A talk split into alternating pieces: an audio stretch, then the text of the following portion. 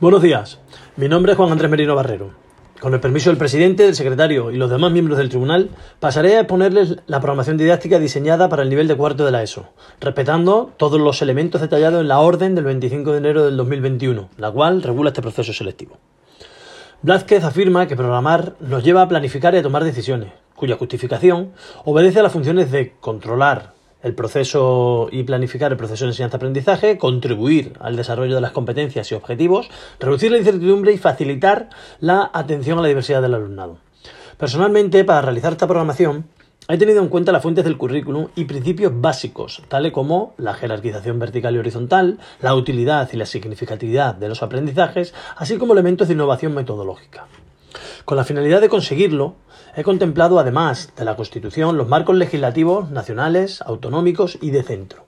Se destacan los siguientes. A nivel estatal, la Ley Orgánica 3-2020 del 29 de diciembre, por la que se modifica la Ley Orgánica 2-2006 del 3 de mayo de Educación, el Real Decreto 1105 del 2014 del 26 de diciembre, así como la Orden ECD 65-2015 del 21 de enero, por la que se establecen las relaciones entre las competencias, los contenidos y los criterios de evaluación. A nivel autonómico, el decreto 220 del 2015 del 12 de septiembre, por el que se establece el currículo de la ESO para la región de Murcia, la orden del 5 de mayo del 2016 que regula la evaluación, el decreto 359 del 30 de octubre del 2009, así como la orden de 4 de junio del 2010 y las resoluciones del 15 de junio del 2015 y del 30 de julio del 2019, relativas a la atención a la diversidad. Además, he tenido en cuenta el proyecto el, proyecto educativo del centro para contextualizar la programación didáctica que les expongo. Por otro lado, tal y como recoge la Organización Mundial de la Salud, así como el estudio Pasos, el nivel de rendimiento motor de los escolares ha descendido drásticamente en los últimos años, con un creciente sedentarismo y obesidad. Para incidir en la realidad descrita, seguiré determinadas líneas de actuación, señas de identidad de este documento, implementadas bajo un enfoque globalizador, destacando entre otras dos de ellas. En primer lugar, la búsqueda de un nivel, del aumento del nivel de competencia motriz desde una perspectiva saludable, tal y como recoge el Real Decreto y el Decreto 220. Para ello se han contemplado diversos centros de interés con continuidad en su tiempo libre y de ocio, buscando la transcontextualidad de la motivación promocionada. En segundo lugar, se pretende el fomento de valores en el alumnado. Con tal fin se aplicará de un modo transversal un plan de fomento de responsabilidad vinculado con el plan de acción tutorial del centro, así como, como con el plan de mediación de conflictos.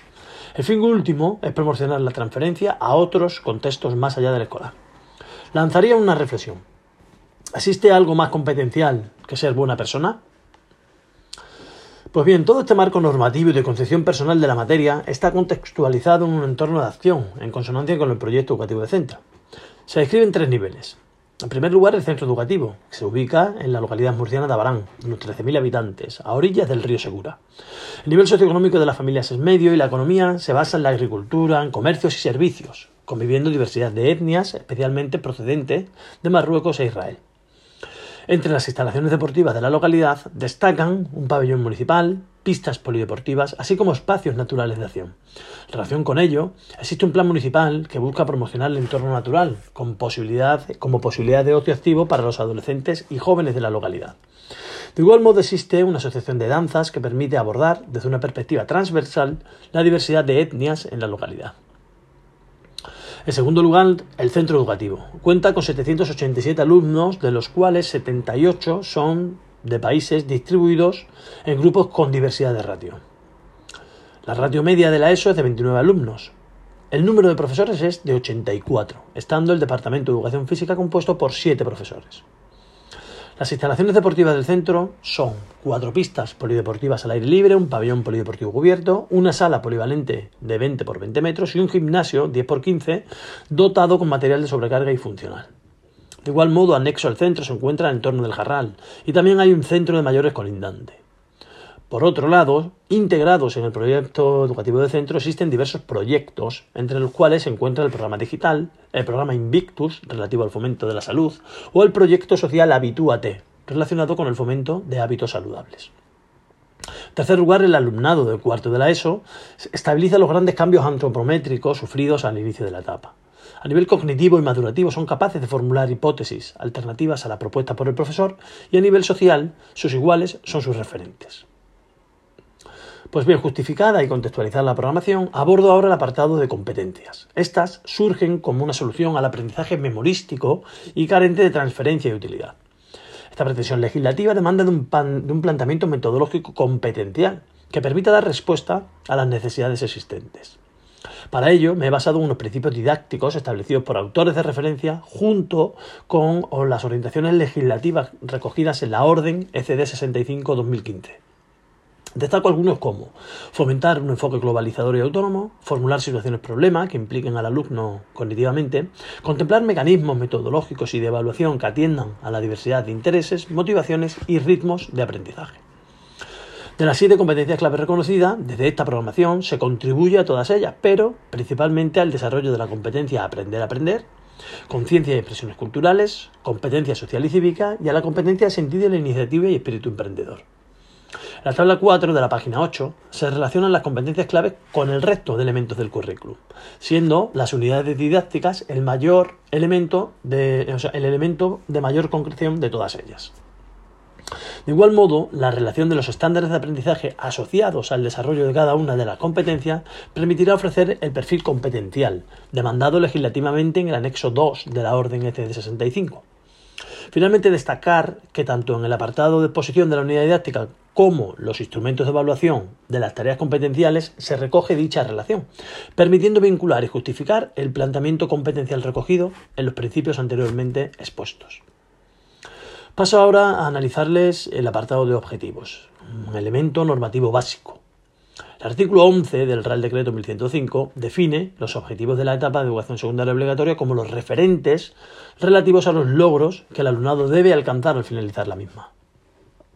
La aportación y justificación de la educación física a los objetivos generales de la etapa se encuentran contempladas en la página 8, contribuyendo al logro de todos ellos, si bien en mayor medida desarrolla el objetivo K, que está relacionado con la incorporación de la práctica física y deportiva, el L, asociado a los contenidos trabajados en el bloque de actividades físicas artístico-expresivas, el J, vinculado con el patrimonio cultural, fundamentalmente a través de la unidad de bolos huertanos, y por último, los objetivos C y D, referentes al rechazo de situaciones discriminatorias y al reconocimiento de la igualdad de oportunidades. De igual modo, la orden EC65 recoge, en su artículo 4, que los objetivos de la etapa deben estar estrechamente relacionados con las competencias clave. Es por ello que se ofrece dicha relación en la tabla 5 de la página 9, especificando además los criterios de evaluación y las unidades didácticas con mayor relevancia en ellos. Entramos ahora de lleno en el apartado de contenidos, en el cual pretendo llevar a cabo las señas de identidad que he descrito al inicio de la programación. Para ello he seleccionado, secuenciado y temporalizado 12 unidades didácticas, las cuales recogen la totalidad de los contenidos para cuarto de la ESO contemplados en el decreto 220, que están recogidos en la página 13. Para la selección de unidades didácticas he tenido en cuenta los criterios pedagógicos de autores de referencia, además de atender las demandas legislativas. Por ejemplo, he tenido en cuenta las características del contexto y la relevancia social de los aprendizajes para proponer un centro de interés relacionado con deportes alternativos y el medio natural, a través de unidades didácticas como el go-back, padball o la orientación deportiva. De igual modo, el entorno natural de Abalán es ideal también para la práctica de actividad física individual, buscando generar hábitos, además de contribuir al plan municipal sobre el fomento de prácticas en este espacio. Por último, la unidad didáctica de expresión corporal y de danza se ofrecen procurando conexionar con la realidad del centro y de la localidad. De otro modo, dichos contenidos han sido cuidadosamente secuenciados con el objetivo de obtener un mejor aprovechamiento académico y cognitivo del alumnado a lo largo del curso. Durante el primer trimestre se propone el diseño y realización de un centro de interés relacionado con la salud, vehiculado mediante el trabajo de tres unidades didácticas, correspondiendo la primera de ellas a fases iniciales y finales de sesión, la segunda y la tercera de ellas se desarrollan a la fuerza y a la resistencia, integrando en ellas contenidos de alimentación, de control postural, necesarios para un enfoque enriquecido y multifactorial de la condición física. Además, se utilizarán las nuevas tecnologías para su control y seguimiento, buscando tener un carácter solidario mediante la donación de esfuerzos a proyectos sociales a través del uso de aplicaciones como iWopi. Durante el final del primer trimestre y todo el segundo trimestre tendrá lugar el desarrollo de contenidos relacionados con el bloque de actividades físicas y deportivas, las cuales forman parte de un centro de interés deportivo, terminando con el diseño autónomo, preparación y práctica de campeonatos deportivos. En este sentido, para el aprendizaje de las modalidades seleccionadas, seguiré el criterio aportado por Méndez Jiménez, quien afirma que en el marco educativo el aprendizaje deportivo debería estar secuenciado en función de su complejidad táctica. Es por ello que la secuenciación realizada parte de situaciones deportivas individuales mediante la orientación deportiva, avanza desde la modalidad de adversario a través del padball, continúa en situaciones de baticampo como el cricket y finaliza con las eh, situaciones de invasión como el go back. Se primará en todos ellos la autoconstrucción de materiales. Finalmente, durante el tercer trimestre tendrá lugar el tercer centro de interés, en este caso expresivo y cultural. Existe un proyecto multidisciplinar del centro denominado Intégrate, que pretende ofrecer posibilidades para el alumnado inmigrante y generar conciencia cultural. Por ello, como aportación a dicho proyecto, se trabajarán danzas coreográficas del mundo y de la región, además de presentar un deporte tradicional propio como son los bolos huertanos. Con el fin de transferir los aprendizajes internos de la residencia de la tercera edad, que está contigo al centro, participarán en una jornada cultural que coincidirá con la celebración del Día de la región de Murcia. Por otro lado, la temporalización de todas las unidades didácticas queda contemplada en la tabla 7 de la página 13, pretendiendo ser equilibrada en su tratamiento. De igual modo, en su temporalización también se han contemplado efemérides, como por ejemplo los días de la salud, de la región, del medio ambiente o de la violencia machista, entre otros. Paso ahora a justificar la propuesta metodológica competencial seleccionada para conseguir un mayor desarrollo de los aprendizajes del alumnado. Este apartado corresponde a todas las decisiones que el profesor toma en el proceso educativo. Para ello, he tomado como referencia las recomendaciones normativas actuales, destacando algunos principios como el respeto de las características psicoevolutivas y el nivel de competencia motriz del alumno, el fomento de la motivación, de la responsabilidad y de la autonomía, y el tiempo de compromiso motor en las sesiones. Para llevar a la práctica dichos principios, utilizaré un planteamiento metodológico ecléctico, primando el método de descubrimiento. En relación con los estilos de enseñanza, utilizaré variedad de ellos, otorgando mayor protagonismo a los de carácter cognitivo y socializador. Por otro lado, se, se, utilizarán las dos técnicas de enseñanza reconocidas, la instrucción directa y la indagación, con mayor relevancia la segunda de ellas. Finalmente, sobre las estrategias en la práctica, se priorizarán las estrategias globales, las analíticas serán utilizadas ocasionalmente, como por ejemplo en problemas con el golpeo en padball. Todo lo anterior quedará integrado en un planteamiento metodológico basado en modelos pedagógicos, reconocidos por la propia legislación educativa y relacionado con los principios antes expuestos. La tabla 9 de la página 27 pueden comprobar los diferentes modelos seleccionados. Como se verán, están divididos en específicos, no específicos y en transversales, en función de la vinculación con el contenido y su tratamiento en la unidad didáctica. Por ejemplo, el modelo de responsabilidad personal y social se entiende como un modelo transversal, al utilizar esta metodología como eje para el fomento de los valores, en línea con una de las señas de identidad de esta programación. Se propondrán retos sociales como responsabilizarse de la basura de un compañero en el tiempo de recreo o el bus humano responsable. Otras propuestas transversales son la clase invertida para maximizar el tiempo de compromiso motor en las sesiones o acciones como el tratamiento de escenarios teóricos con herramientas como Edpuzzle. En el apartado 17, la página 55, se recoge una infografía con las herramientas webs y aplicaciones utilizadas para gestionar todo este proceso. Ellas van a permitir evolucionar de las TIC a las TAC, constituyendo el entorno personal de aprendizaje y para lo cual el docente debe estar alfabetizado digitalmente. Destaca el uso de Google para educación y todas sus herramientas asociadas como Google Classroom, Meet, Drive o YouTube, entre otras, adquiridos por la Consejería de Educación. Personalmente utilizaré Aidoceo como gestor de aula, destacando la opción de Aidoceo Connect para implicar al alumnado en el proceso evaluador. Otros modelos pedagógicos, como el aprendizaje cooperativo, la autoconstrucción de materiales o el modelo comprensivo, tendrán protagonismo a lo largo del curso con diversas finalidades. En relación con los aspectos organizativos del proceso de enseñanza, se integrará el trabajo más conceptual en la acción motriz. Por otro lado, utilizaré el feedback constantemente, primando el explicativo y el prescriptivo, por tener mayor incidencia en el aprendizaje. En relación con los agrupamientos, alternaré homogéneos de nivel con heterogéneos para favorecer la respuesta a la diversidad. De igual modo, serán de mayor o menor tamaño según el planteamiento. Finalmente, concluyendo con este apartado metodológico, utilizaré la estructura de sesión propia del modelo de responsabilidad personal y social, estructurada en cuatro grandes partes. Se pretende así fomentar un clima de orientación a la tarea y la reorientación del éxito del alumnado, tomando como referencia su progreso en base a la evaluación inicial realizada e integrando el uso de estrategias generales, específicas y de gestión del aula durante el proceso de aprendizaje. En la tabla 11 de la página 29 pueden observar su estructura y distribución temporal, así como el planteamiento general en base a diferentes niveles de responsabilidad progresivos. Paso ahora a analizar otro apartado clave, la evaluación. Según Blázquez, la evaluación comporta tomar decisiones, no solo emitir juicios.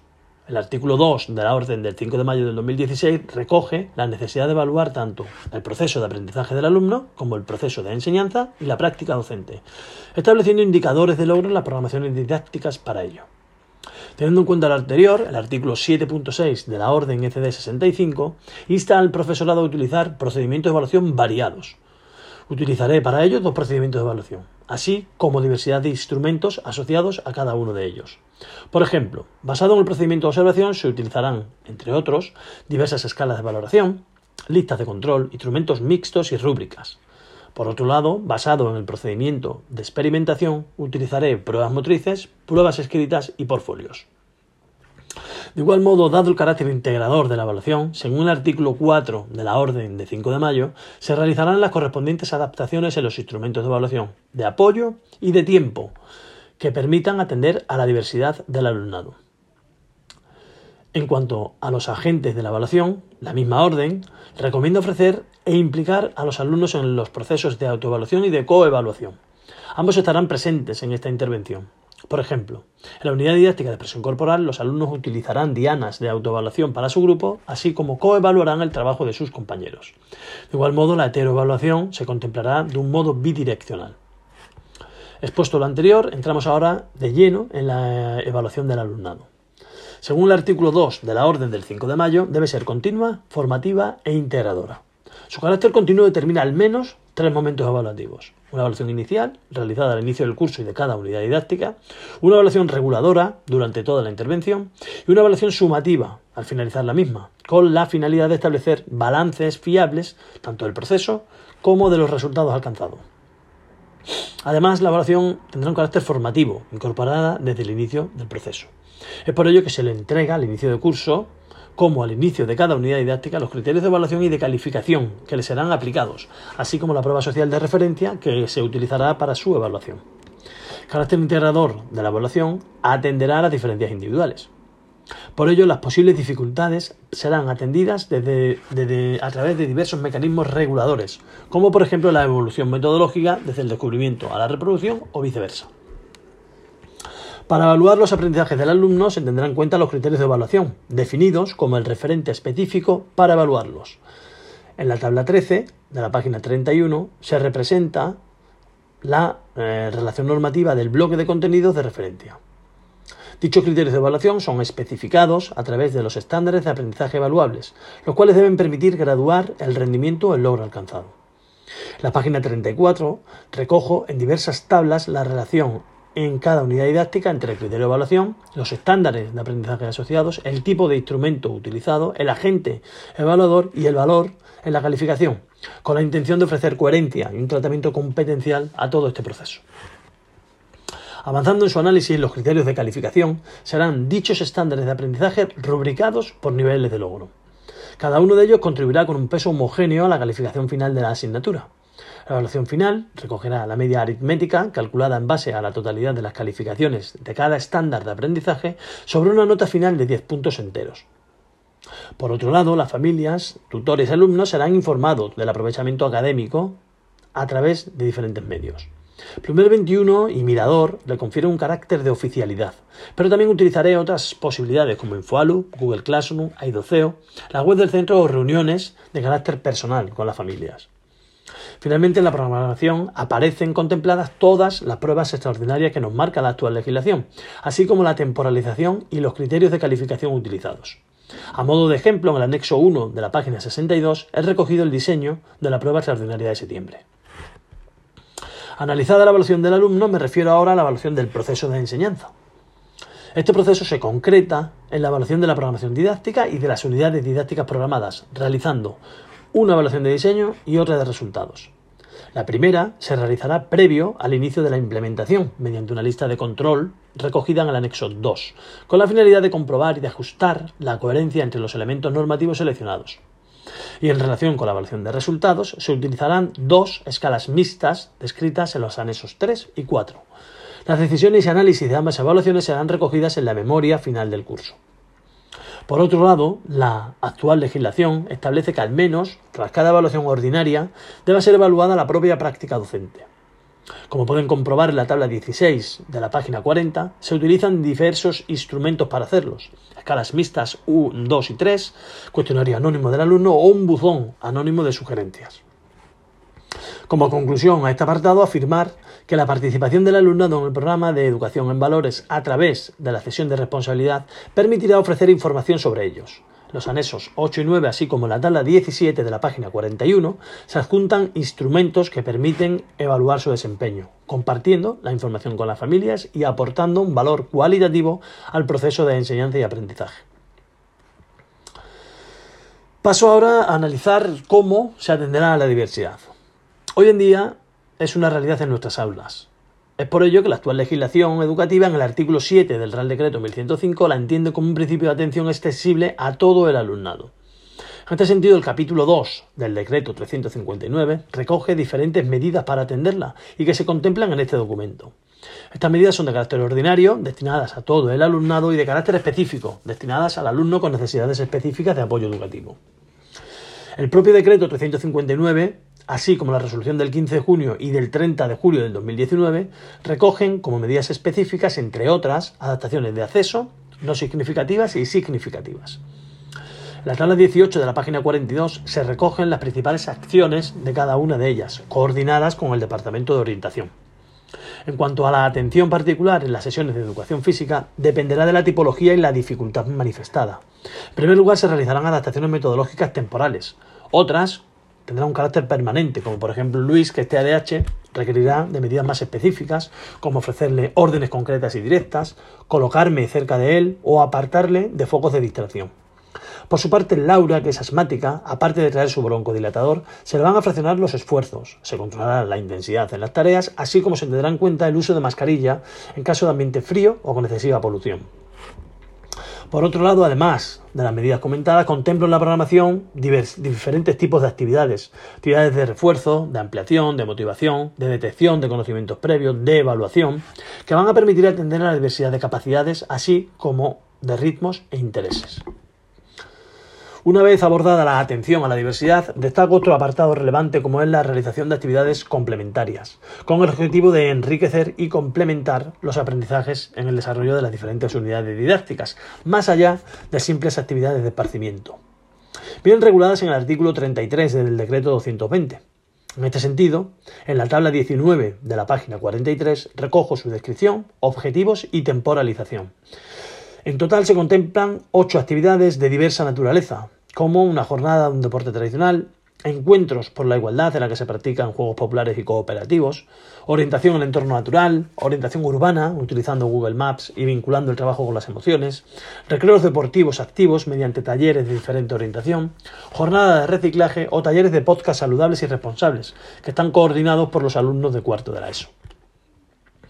En cuanto a la interdisciplinaridad, la Orden ECC 65 y el Real Decreto 1105 instan a fomentar el enfoque globalizador e integrado del currículum.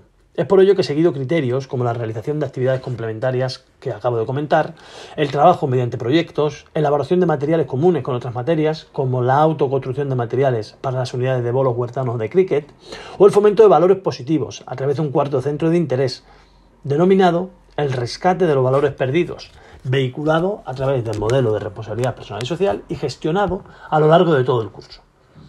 Me gustaría detenerme ligeramente en el proyecto anual Habitúate, en el que esta materia tiene un papel organizador y cuenta con la colaboración de los departamentos de orientación, de plástica, inglés, lengua y música. Tiene el objetivo de incidir transversalmente en la génesis de hábitos saludables y de actividad física. Se explica con detalle en el apartado 15 de esta programación. A modo de resumen, decirles que articula e integra los diferentes planes recogidos en esta programación. El plan de fomento al movimiento, está recogido en la, en la tabla 21, con acciones como el desplazamiento activo al centro o la realización de actividad física autónoma fuera del centro. El plan de fomento a la lectura, mediante actividades de ampliación y utilizando fuentes como artículos, web de periódicos o perfiles personales de compañeros profesores. Plan de alimentación saludable, fomentando la ingesta de comida real, por encima de la procesada. El plan del respeto al medio ambiente o el plan de prevención de conflictos. Los alumnos en este proyecto participan tanto desde las sesiones de educación física como mediante actividades interdisciplinares a lo largo del curso. Por ella, por su participación, van consiguiendo puntuación que les permite acceder a los privilegios de participar en la modalidad individual o colectiva. Al final del trimestre y del curso, los alumnos canjearán los puntos que consiguen por distancia en kilómetros para un viaje final de curso. A más puntos, viaje a más distancia. Todo este proceso será gestionado por el Departamento de Actividades Extraescolares, así como por los alumnos del Tribunal de la Responsabilidad mediante un carnet saludable que tendrá cada alumno. Por ejemplo, el grupo sin partes disciplinarios en el mes consigue 50 puntos en la modalidad colectiva, sumados además individualmente cada uno en la modalidad individual. Relacionado con la educación en valores y de modo transversal, el artículo 6 del Real Decreto 1105 se contempla el tratamiento de la educación cívica y constitucional. En la tabla 20 de la página 47 se recogen ejemplos específicos de su tratamiento con el enfoque Yuga Play, programa del bus humano o el fomento de la salud, entre otros. Además, se contempla un tratamiento articulado del plan de prevención de conflictos en coordinación con el programa de acción tutorial y el departamento de orientación, integrando en él el plan de mediación con estrategias específicas de resolución contempladas en el modelo de responsabilidad, como el alumno observado, banquillo del diálogo o el tribunal de la responsabilidad.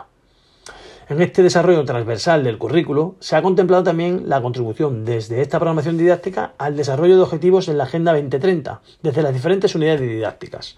En especial, al objetivo 3, que está relacionado con la promoción de una vida sana, el 4, que está vinculado con la educación inclusiva, el 5, con la igualdad de género, o el 13, 14 y el 15, que están relacionados con la protección del medio ambiente. Por otro lado, en el apartado 18 se contempla la promoción al emprendimiento, requerido desde el artículo 6.1 del Real Decreto 1105. En el apartado 19 se recoge el compromiso con la calidad en educación física. Finalmente, en el apartado 20 se contemplan tres posibles escenarios de actuación en función de la evolución del COVID-19, recogiendo las recomendaciones de la resolución del 22 de junio del 2020, así como la guía para una educación física segura y responsable elaborada por el COLEF.